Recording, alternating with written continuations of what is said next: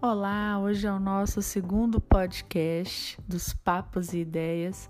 Eu sou Tayana Jung e nós vamos conversar agora sobre empatia. No podcast anterior a gente falou sobre saber ouvir e hoje a gente fala de empatia. Empatia necessita de escuta ativa, necessita de uma escuta qualificada.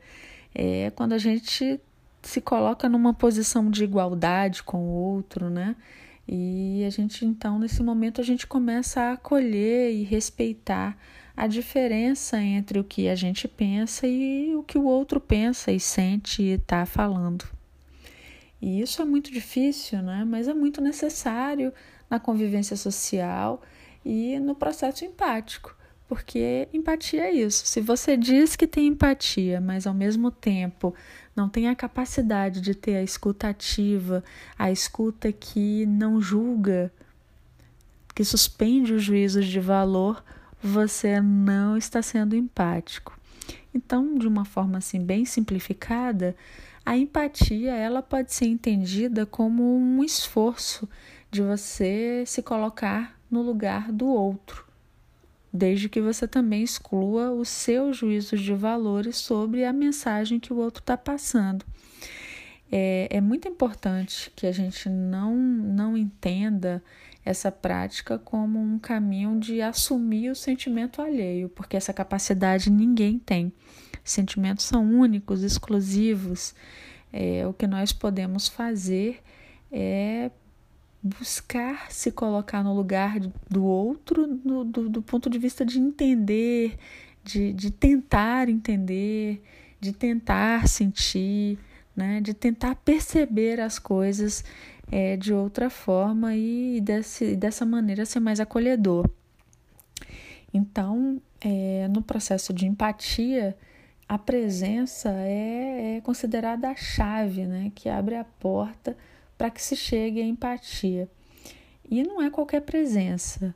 É, vou repetir, porque isso é fundamental no processo empático, que é essa presença pura, sem juízo, sem comentários né, que venham a remeter algum tipo de interrogatório, correção, é, equiparação, consolo, aconselhamento, nada disso é empatia, né? Competição por, por sofrimentos, né?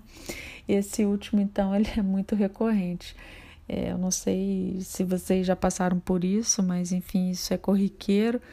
Quando você, a pessoa tá falando para você lá os seus problemas ou, ou abrindo o coração, e aí a outra pessoa chega e fala assim: é, Mas você não viu nada, o que aconteceu comigo foi muito pior e aí começa a fazer uma competição aí de quem tem um sentimento pior melhor, enfim.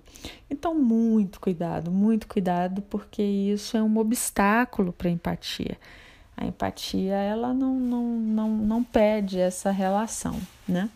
Então, para desenvolver a empatia, é necessário compreender pela fala, pela expressão ou mesmo pelo silêncio e todas as partes ganham com isso, né? As relações profissionais, as relações pessoais, elas podem se tornar mais leves e com menos melindres, né? De achar que o outro não te entendeu ou te julga, porque antes mesmo de você pensar isso, é, o seu pensamento empático, a sua postura empática, é, vai te levar a buscar entender os motivos que levam a outra pessoa a pensar ou agir da forma que está agindo.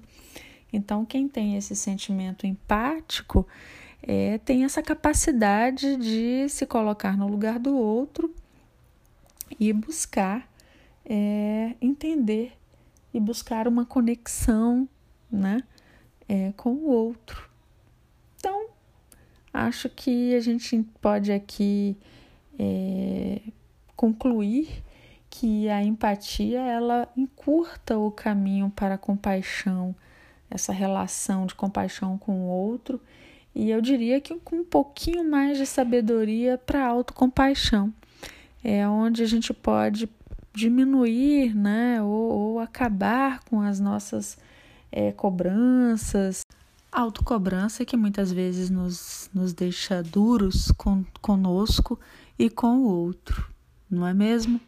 Então vamos trocar o você entendeu por me fiz entender, tenho que ser pelo escolho ser. Sem dúvida, o mundo terá gratidão por esse comportamento e as relações vão ser muito mais empáticas, felizes e humanas, né? É isso, o nosso Papos e Ideias termina por aqui hoje. Espero que você tenha gostado.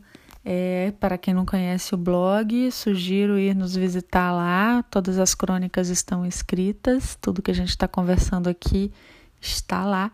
Também disponibilizo um vídeo para quem quiser ver um pouco mais sobre a relação de empatia e simpatia lá no blog. É só visitar. Um abraço para você e até a próxima. Oh, thank you.